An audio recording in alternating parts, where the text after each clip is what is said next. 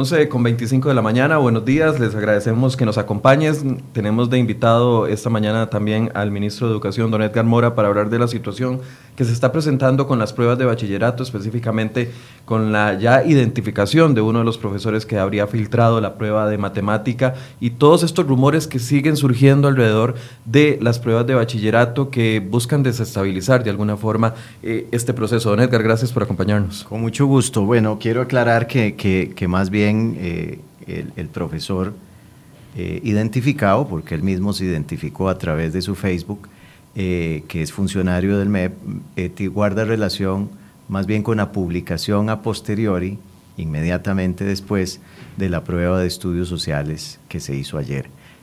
respecto a la investigación del robo, no filtraje, porque creo que usamos mal el verbo. Y, eh, Usted fue muy claro ayer, dijo robo desde el principio. Sí, porque si se, si se filtra algo es como si se cayera de la caja solo o se saliera materialmente de la mm, caja. ¿no? Involuntariamente cayó de repente en algún lado. Es que lo sustrajeron, se lo robaron. El examen de matemática, eh, ese que cancelamos, sobre eso hay una investigación judicial abierta que lleva eh, mucho dinamismo pero que eh, eh, eh, las pruebas están cubiertas bajo el secreto de, esa investigación.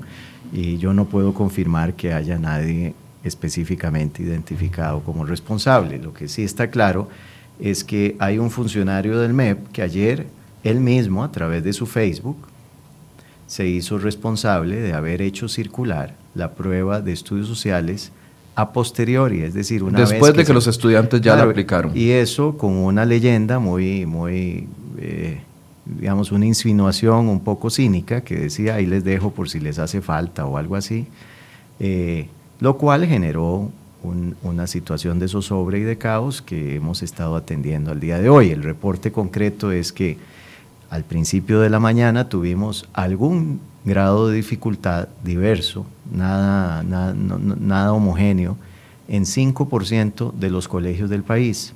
Algunos estudiantes intentaron bloquear con cadena la entrada para que no se realizara la prueba del día de hoy.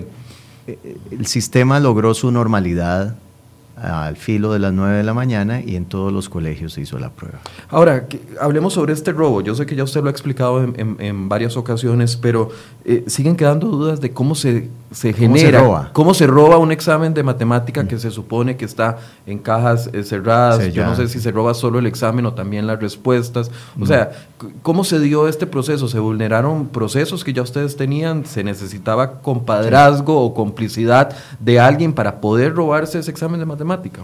Sí, no, no es una acción individual. Eh, es muy improbable que sea una acción individual de alguien. Eh, lo primero que quiero dejar claro también es que nadie eh, que no sea funcionario del MEP tiene acceso a las pruebas. Esto descarta esa idea descabellada que algún sindicato mencionó, creo que APSE, de tratar de responsabilizar a los voluntarios que decididamente han entrado a los colegios a colaborar con nosotros. Ningún voluntario tiene acceso a las pruebas, ni antes ni después. Esto es gato casero. Alguien en el MEP eh, se robó la prueba. ¿Cómo se hace? Bueno, pues de, una manera burda. Se abre una caja, se vulnera, se saca una prueba y se hace circular. Aquí lo extraño es que si esto fuera una situación como, la, como normalmente ha sucedido en otras ocasiones, o como ha sucedido en otras ocasiones, eh, pues esa prueba adquiere un valor de mercado, se mercantiliza, en el tanto que quien la robó tenga control de ella y la pueda vender. Aquí lo extraño es que quien la robó la publicó uno eh, pensaría, entonces aquí quitándole, quitándole el valor comercial a la prueba y convirtiendo esa acción en una acción que causó eh, una, un ambiente de, congoja y de zozobra y de incertidumbre. ¿Por qué? Bueno, porque evidentemente eh, haber seguido con la prueba de matemática hubiera sido avalar una, una decisión unilateral de alguien que estaba cometiendo un acto ilegal pero también generar una incertidumbre en todas aquellas personas eh, respecto a que tal vez otros estudiantes sí tuvieron acceso a la prueba antes y les iba a ir mejor. Cuando tuvimos evidencia de eso, cancelamos. Cancelamos. Si hubiésemos tenido evidencia de eso mismo ayer con estudios sociales o hoy con biología, ciencia o física, según corresponda, también hubiéramos cancelado. Lo que tenemos evidencia ayer y hoy es que eso no pasó. ¿Cómo sabemos que eso no pasó? Bueno, porque tenemos acceso físico, visual, a las cajas que contienen los exámenes. Es la caja es la única posible fuente de un examen de estos. Ahora, ¿quién tiene acceso a esas cajas en cada colegio? Los responsables directos de este proceso en el MEP son las direcciones regionales. Y a partir de ahí se, desgranan eh, posibles responsables que tienen contacto físico con el material. En el caso de matemática ya se tiene identificado en qué parte del proceso fue donde se pudo dar la filtración. Eh, hay pruebas, hay pruebas, sí, sí mejor. Hay pruebas que están depositadas en, la, en el expediente judicial que está siendo investigado. No puedo revelar nada. Okay. A nivel administrativo, ¿esto se puede catalogar como qué? ¿Como una falta grave? Eh, a nivel administrativo es una falta gravísima. Eh, alguien que hace esto eh, eh, la aspiración de un ministro es que alguien que haga esto no trabaje en el MEP. Eh, si trabaja en el MEP, como, como parece que tiene que haber sucedido, esa persona debería de irse. ¿Hay garantía de que las próximas pruebas que hacen falta, incluyendo la reprogramación de matemática, no vaya a suceder lo mismo? Sí, sí hay garantía. La garantía la da el control del inventario de las cajas. Tal vez tenemos más práctica y más masiva con el material electoral. El material electoral también es físico, llega a, un, a, un, a una... Eh, pasa de mano en mano, pero pasa de mano en mano chequeando un inventario o haciendo check de un inventario de cajas que tienen que estar selladas, cerradas, que no pueden estar bajo, ningún, eh, bajo ninguna circunstancia vulneradas, abiertas o maltratadas. Eh, lo que estamos haciendo es generando un reporte desde las direcciones regionales para que quede claro y que cada, cada uno de los que están involucrados se haga responsable y poder después tener trazas de auditoría, vamos a decir, que permitan identificar alguna falta, eh, tenemos reportes de ese inventario tanto en la noche del día anterior como en la mañana del día propio que se hace la prueba. Casualmente, en esa circunstancia fue que se pudo detectar eh, el, problema de la prueba de matemática. Y aplicando ese mismo procedimiento, no se ha detectado problemas para la prueba de estudios sociales ni para la prueba de hoy. ¿Se han planteado en algún momento, debido a, estas, eh, a este ruido que se ha generado no solo con el robo, sino que la investigación contra el profesor por haber publicado posterior, eh, amenazas de algunos estudiantes de que no se permita la entrada a los lugares, la anulación completa de las pruebas o eso ni le pasa por la mente al ministro. No, no, eso está absolutamente descartado. Eh, el marco jurídico eh, que rige para los estudiantes de este país establece una prueba final. Eso está vigente. Y esa prueba final es el requisito indispensable para que todos 49 mil muchachos este año sigan su vida con garantías de poder sacarla adelante. Eh, ¿Qué pasaría si no, pudieran, eh, si no pudieran cumplir con ese requisito a la hora de inscribirse a una universidad? No podrían. ¿O cuántos trabajos piden? Eh, la conclusión de estudios secundarios y la conclusión de estudios secundarios es el bachillerato miles, casi que todos los empleos posibles.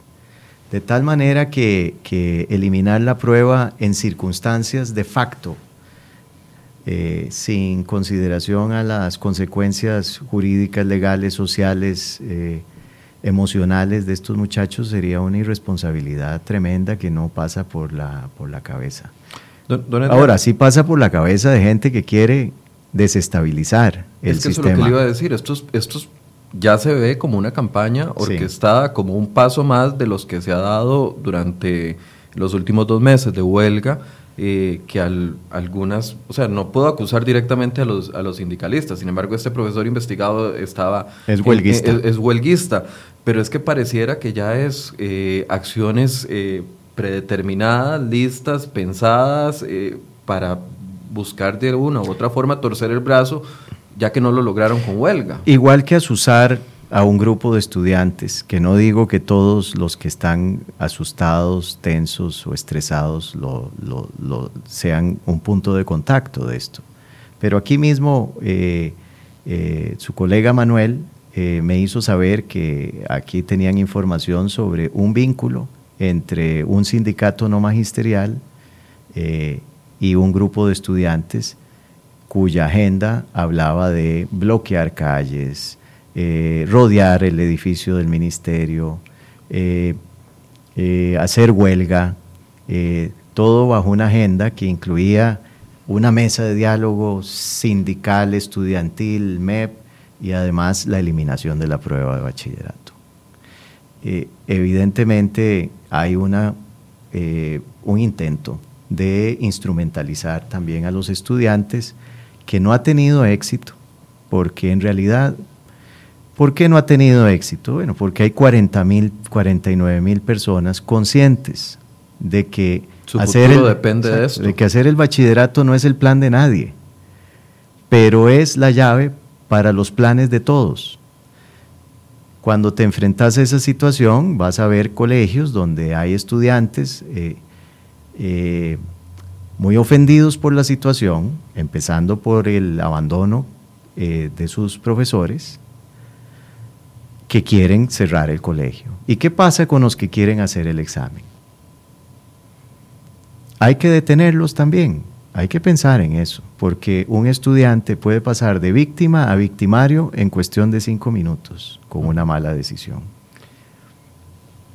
¿Se han planteado ustedes eh, cómo va a ser la revisión de las pruebas, viendo que los estudiantes de quinto año de este, de este 2018 han tenido un panorama tan complicado, algunos no tienen en este momento ni siquiera nota de presentación de los primeros trimestres, eh, la tensión que ha generado la, la, la, huelga, la poca preparación que tuvieron de sus profesores los abandonaron en el momento en que más los necesitaban.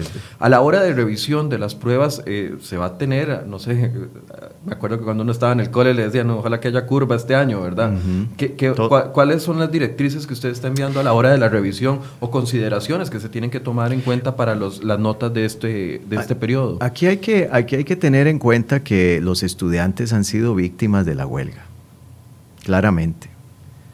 Eh, los mismos sindicatos con algún nivel de, de, desinterés, diría yo, por ellos. De irresponsabilidad y, sí, han, han, han hablado de un daño legítimo. Esto no tiene nombre. Es decir, si hay que llamarle de algún modo de daño, sin, eufemismos, sin, tratar de, ponerle un adjetivo más suavecito. Es daño, daño grave.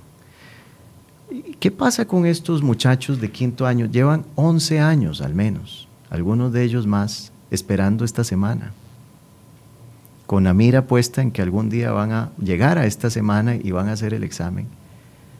¿Qué pasa con esos muchachos en los últimos dos meses? Que después de tanto esfuerzo son abandonados por sus profesores o por la mayoría de ellos, por una cantidad tan grande que causan un problema social severo que va a tener un impacto sobre los muchachos. Esto tiene que ser considerado. ¿Cómo lo podemos nosotros compensar? Nosotros no podemos ir a abrazar a cada uno de ellos, son 49 mil, pero podemos tomar medidas eh, que tienen que ver con el proceso de evaluación y que normalmente se toman, solo que medidas que van dirigidas en esta ocasión a compensar algunas, a hacer, eh, digamos, a limitar eh, el alcance del examen en otras y finalmente a mitigar. ¿A qué me refiero? Primero, la delimitación. La delimitación correcta es que en el examen solo se evalúe la materia que fue vista. Esa seguridad nos la da haber hecho un, censo para ver cómo hasta dónde habían llegado la mayoría de estudiantes. En algunos casos puede que hayan situaciones de atraso respecto al programa de estudio, porque eso pasa. Bueno, esas personas tendrán la posibilidad de, apelar. Como todos los años sucede, que hay apelaciones. Haciendo una pausa ahí, ya esa determinación está tomada por parte de ustedes. O sea, solo van a evaluar en la parte del examen la materia e, vista. Exactamente. Esa es la primera acción. La primera acción fue solo incluir en el examen la materia vista. Si hay materia en el examen o preguntas del examen. dos colegios en particular no se vio. Exacto, entonces, bueno, hay un, hay, una, hay un mecanismo ya institucionalizado que es la apelación. La otra acción que se tomó y que fue exitosísima en el, en el caso de los colegios técnicos profesionales fue modificar el valor eh, porcentual de la nota de presentación, es decir, esa equivalencia entre nota de presentación y, examen que estaba tradicionalmente fijada en 40-60, 60 el examen y 40 la nota de presentación. Nota de presentación, entiéndase, notas de los dos últimos años. Entonces aquí lo que hicimos fue darle vuelta, también reconociendo algo valioso que es el esfuerzo que han hecho sostenido y persistente de los últimos dos años que se refleja en sus, en sus notas, dándole un valor mayor y llevándolo a 60% y dejando solo para el examen un valor de 40%.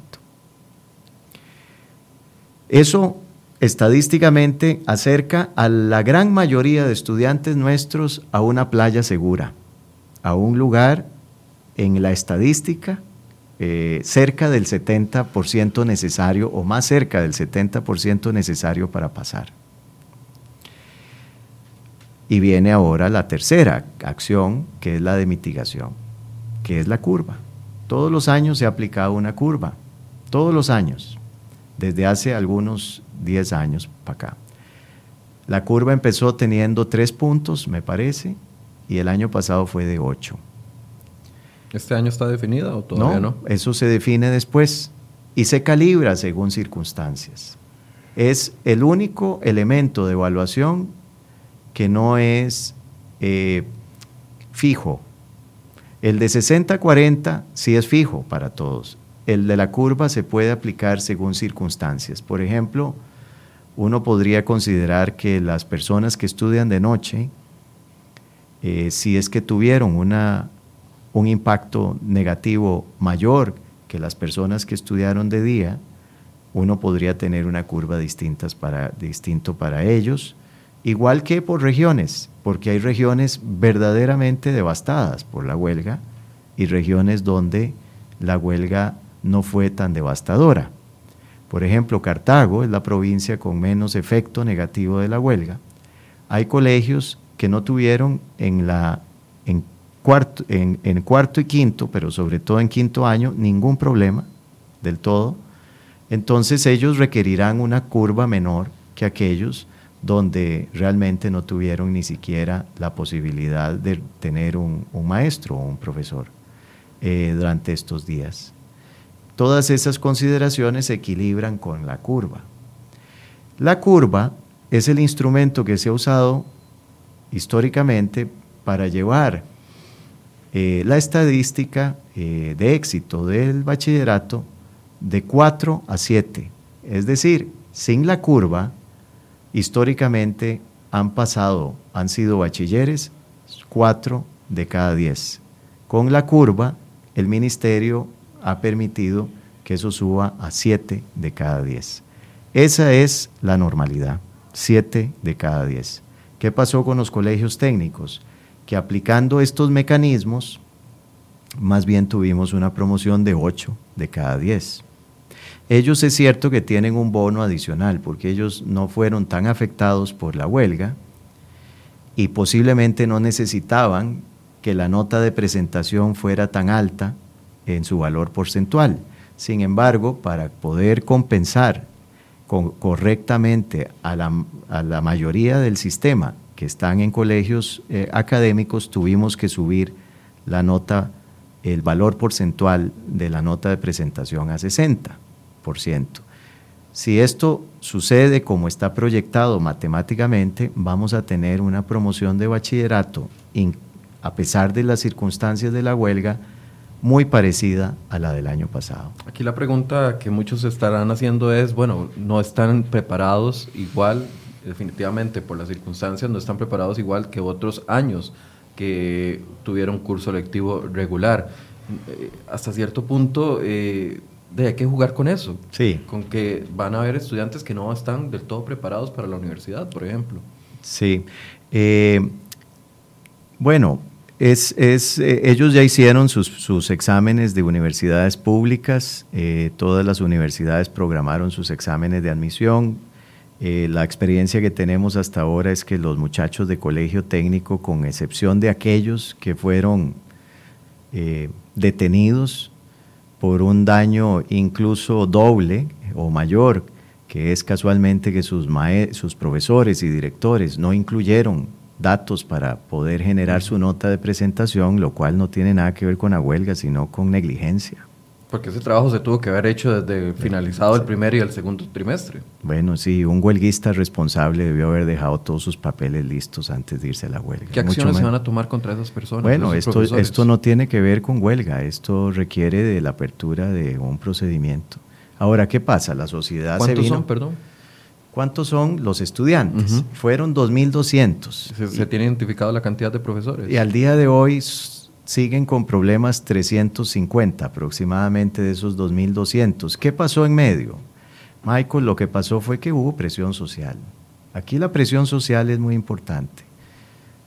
Es decir, esto causó una, eh, una censura moral que cayó sobre esos directores y, y esos profesores y la mayoría de ellos, a pesar de que están en huelga, introdujeron los datos cosa que hubieran podido hacer cualquier día, de todos estos días, cosa que hubieran podido hacer antes de irse a la huelga. Es decir, fue tan sencillo que en cuestión de un día ya la mitad había resuelto su problema. ¿Por qué no lo hacen?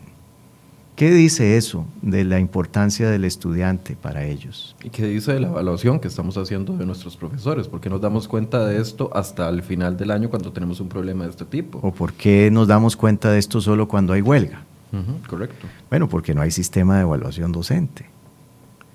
Y eso es una pregunta que vale la pena hacerle a quien es dueño del sistema, que es la sociedad. La sociedad quiere seguir adelante con un sistema educativo en el que invertimos dichosamente tantos recursos sin tener certeza de que quienes están ahí son las personas más idóneas? ¿Qué pasa, por ejemplo, cuando un ministro no puede garantizar que la integridad de, los estudiantes está a salvo de personas que están dando clases que pueden tener algún problema con esos estudiantes es decir, que le pueden causar un problema serio a esos estudiantes por faltas de connotación sexual, por ejemplo, que no es una cosa eh, pequeña en el MEP. Eh,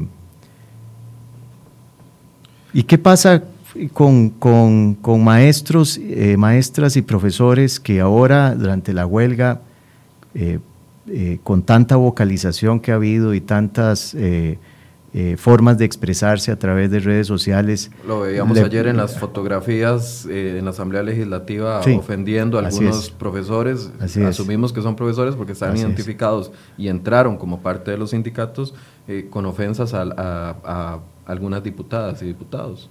Así es. ¿Y qué pasa con, todo, con, con todos estos que se han exhibido como personas que escriben mal? Es, la sociedad tiene que seguir eh, exonerando de responsabilidad todo esto? ¿O debería la sociedad de decir otra cosa, como por ejemplo, eh, contestar a esa pregunta? Ahora, usted como, eh, como, como ministro y responsable final de todo, de todo el ministerio, ¿no puede implementar algunos controles vía administrativa, que no sean vía ley, o es que esto exacerbaría más el descontento que existe por parte de, los profesores contra su persona? Bueno, yo no creo que se pueda exacerbar más. Y a mí me parece que es algo que tenemos que discutir tanto en sede administrativa como en sede legislativa, con seriedad. E incluso invitando a los mismos gremios, Porque a final de cuentas, ¿de dónde viene el prestigio del docente? ¿Qué pasa con un país que no se siente cómodo viéndose en el espejo de sus docentes? ¿Es un país que se quiere a sí mismo o no? Ahora, administrativamente, ya, no, ya nos adelantó, bueno, hay un proceso contra la persona que, da a conocer el, examen de estudios sociales, aunque ya se había aplicado. Eh, me menciona de que van a haber procesos administrativos contra las personas que no habían eh, introducido las notas. Todos estos procesos eh, van porque van o pueden estar parte pueden ser parte de una negociación eventual de finalización de la huelga. Bueno, no hay negociación de finalización de la huelga. La última etapa de negociación eh, sucedió el día que nosotros eh, convocamos a los sindicatos a que nos explicaran cuándo era que iban a terminar la huelga y si había posibilidades de que la huelga terminara en la sede del mismo ministerio, es decir, en la mesa de negociación de la convención colectiva, donde se discuten los problemas entre gremios y jerarquías. Y ellos nos dejaron claro que su única propuesta era que viniera un tercero de afuera a darle término a la huelga, y eso es un juez de la República. Es decir, que ellos eh, se están están renunciando eh, eh, por sus propios medios y motivaciones a, la posibilidad de resolver en el ámbito de la educación, del sector educativo, esta huelga. Nos están preguntando aquí que hemos concentrado mucho la conversación en bachillerato y tiene razón la gente. ¿Qué pasa con los niños y, niñas de primaria o de otros grados que se han visto afectados y que ahora están esperando una, una, una nota para poder pasar al siguiente grado? Bueno, el otro día me escribió una directora de una escuela que no ha ido a huelga, eh, la directora. Eh, algunos de sus eh, subalternos fueron a huelga y me escribió para explicarme que frente a la zozobra que siente, abrió un eh, anaquel eh, que tenía una llave, estaba enllavado y ahí encontró notas de sus pequeños estudiantes eh, guardadas bajo llave. Que incluso cuando las docentes estas se dieron cuenta de eso, la llamaron para increparla. Porque le había abierto el, el mueble. Como si las notas de los niños fueran de su propiedad. Por eso van a existir también consideraciones a nivel directrices de usted eh, o del ministerio para que se tomen consideraciones con los otros grados también. Hay, hay directrices que, que, deben ser interpretadas de la mejor manera. No, no se puede hacer. Hay tantos, hay tantas necesidades provocadas por esta huelga, hay tantos defectos adicionales en el sistema que este movimiento huelguístico ha provocado que no se puede hacer un traje a la medida de todas las soluciones. Pero sí se puede pedir eh, dos cosas. Una es que se actúe con fundamento en el concepto de compensación, en el concepto de mitigación y que se actúe siempre a favor del mejor interés de los niños. Eh, aquí hay varios espacios en el tiempo que nos preocupan. Por ejemplo, los niños de primero y segundo grado es el De hecho, la, madre que preguntó era de un niño de primer grado. Es decir, ellos, ellos están en un proceso de su vida en el que es eh, absolutamente imprescindible que las habilidades de lectoescritura sean instaladas como parte de sus capacidades. Después cuesta más. Ellos eh, están siendo víctimas de esta situación que los capturó como moneda de cambio, como rehenes de una huelga. Los de sexto. Sexto es una época muy compleja, sobre todo porque lo que se ve en el horizonte es ir a séptimo. Y ir a séptimo no es fácil para ningún estudiante en Costa Rica. Esa es la transición más dura del sistema. Es una transición emocionalmente eh, muy exigente. En séptimo, a raíz de esa transición, es cuando perdemos a más estudiantes en el sistema. ¿Qué necesita un niño de séptimo, eh, de sexto? Necesita mucha reafirmación en esta etapa final de su periodo escolar para ir a enfrentar los rigores de la vida colegial. Hay muchas maestras que no están ahí, muchos maestros que no están ahí para ellos. Eh, este es un momento muy, muy complejo del sistema educativo en el que yo creo que hay que hacer dos cosas. Una es agradecerle mucho a quienes han estado ahí, a pesar de toda la presión que han recibido para que para que abandonen su trabajo. Hay que agradecerle muchísimo a quienes fueron a huelga y ya regresaron, a pesar de la presión que reciben eh, para que no regresen. Estos llamados que usted ha hecho en los últimos días, eh, vía ah. televisión, redes sociales, han surtido efecto. Le han dado resultado, pero con lentitud. ¿Y por qué la lentitud? Recibo llamadas de regiones enteras donde hay grupos de, profesores o maestros de escuela que me, me dicen ya queremos regresar, pero tememos la censura de nuestros colegas que sí están en huelga. El otro día escuché un audio de alguien que se identifica como sindicalista, como abogado y como docente. Y parte de sus recomendaciones, muy cínicas, es que la que todavía está en huelga no le hable a la que ya regresó. Y también he escuchado reacciones a ese audio de maestras que lloran por eso, porque dicen, ¿cómo es que esto llegó a este nivel en el que alguien se atreve a pedirle a mis amigas, mis colegas de escuela, que no me hablen por haber regresado? Yo regresé no por ayudarle al gobierno, no por apoyar al gobierno, regresé para ayudarle a mis estudiantes y apoyar a mis estudiantes. Yo sé que hay miles de maestras y profesores que tienen este dilema hoy. Es un dilema eh, moral importante. Quieren regresar desde hace días y la sostienen una red de rumores y de chismes. Y de mentiras. Y de mentiras en la que esta huelga se ha convertido. Don Edgar, ¿cuándo va a finalizar el curso lectivo? El 13 de diciembre. Independientemente de que regresen o no algunos de, huelga. Independientemente. ¿Qué va a pasar con los que terminen el año lectivo en huelga?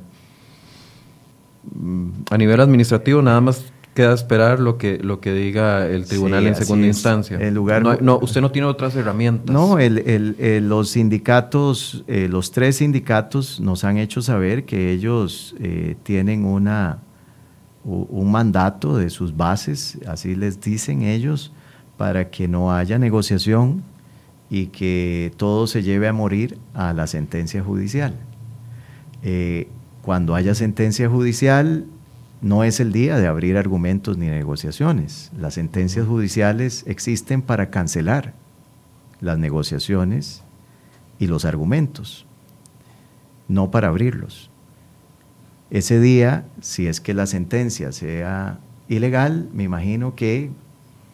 Muchos van a querer tratar de negociar con ustedes. Sí, pero ya no hay nada que negociar. Ya la sentencia está dictada y tendrán que regresar en 24 horas eh, según lo que establece la ley. Hay gente descabellada que dice que si, la que si la declara legal un juez la huelga, el juez le va a ordenar al MEP cerrar todas las escuelas. Y eso lo dice gente que eh, es activista de la huelga y se lo dice a huelguistas. Y lamentablemente cuando lo dice, he escuchado aplausos. Porque aquí el interés no es el niño, definitivamente, ni el estudiante. ¿Cómo va a haber felicidad en la posibilidad de que, de que además de que es mentira, de que eso no es una interpretación legítima de la ley y es una especulación interesada para mantener a la gente en estado de huelga? Pero ¿qué de bueno habría si es que fuera cierto? ¿Qué es? ¿Cuál es el plan aquí? ¿Tener las escuelas cerradas, que el sistema educativo colapse, mientras seguimos pagando los salarios de todos los que están en huelga? Eso es muy extraño. Esta semana conversábamos eh, acá en esta mesa misma con respecto al tema del rebajo de salarial, eventualmente si se declara ilegal, ustedes entran ahí también en la discusión de cuántos días se van a rebajar y lo que les permite la ley. Pero si alguien no trabajó, eh, también verá afectado su, su, salario escolar y también verá afectado su, su, aguinaldo en caso de que, de que se tome la decisión de rebajar todos los, los salarios no trabajados. Sobre los rebajos hay que dejar claro algo. Los rebajos eh, no están, eh, deben estar o no estar autorizados por la misma sentencia del tribunal. Todo depende de lo que diga el juez. Exactamente, así es. Ahora, si, si, hubiesen, si hubiesen rebajos, si es que esa eventualidad llegara a suceder, eh, ese día que se establece la sentencia, eh, se aplicaría lo que dice el Código de Trabajo, que es eh, un punto en medio entre los intereses del trabajador y los intereses del patrono. Y el Código de Trabajo habla de cuatro tractos, pero eso solo si llega a suceder que fuera autorizado por un... La gente que ha firmado el finiquito, ha firmado el finiquito con la ventaja de que podría hacerse el rebajo en 12 cuotas mensuales. Y hay que aclarar, porque los engañan, que eso no es un permiso para que el MEP les cobre a pesar de lo que diga el juez. Es una previsión en caso de que el juez establezca de que se tienen que recuperar todos los salarios. Exactamente, así. Okay. Bien, le agradezco mucho el tiempo. Gracias, por haber, habernos acompañado y poder aclarar algunas de las dudas y, el panorama que yo creo que en este momento lo que buscamos todos es eh, la tranquilidad del estudiante, más en una época tan complicada como son los exámenes finales, en el caso de los que no pertenecen a bachillerato y bachillerato para los que están en ese. Sí, yo quiero mencionar que posiblemente hoy en la tarde también suceda lo de ayer la gente suele repetir lo que le sale bien y ayer alguien o un grupo de personas causaron un caos sensacional entre los estudiantes. Quiero decirles a ellos que no hacen las cosas correctamente, que causar ese sensacionalismo entre estudiantes no es lo mejor. Lo de ayer, ¿a qué se refiere específicamente? Lo de haber publicado el examen ya realizado que además es muy fácil hacerlo, porque ya una vez eh, hecho el examen, hay cuadernillos que sobran y cualquiera puede tomar una foto, convertirlo en PDF y ponerlo a circular. Ayer quien hizo eso, o quienes hicieron eso, tuvieron un éxito no en derribar el examen, pero sí en causar eh, terror entre los estudiantes. Y esto no está bien. Eso, eso que ellos pueden considerar un éxito es un fracaso en realidad. ¿Por qué? Bueno, porque, porque pone a la sociedad entera en un estado de crispación y de enojo contra quienes lo están haciendo. Igual no se va a suspender ninguna otra prueba hasta, que se tenga evidencia que sucedió lo mismo que con matemáticas, de que se filtró previo a la realización del examen. Así es, eso es así. Muchas gracias, don Edgar. Gracias, muy amable. Y muchas gracias a ustedes por habernos acompañado en este espacio. Buenos días. Buenas tardes ya.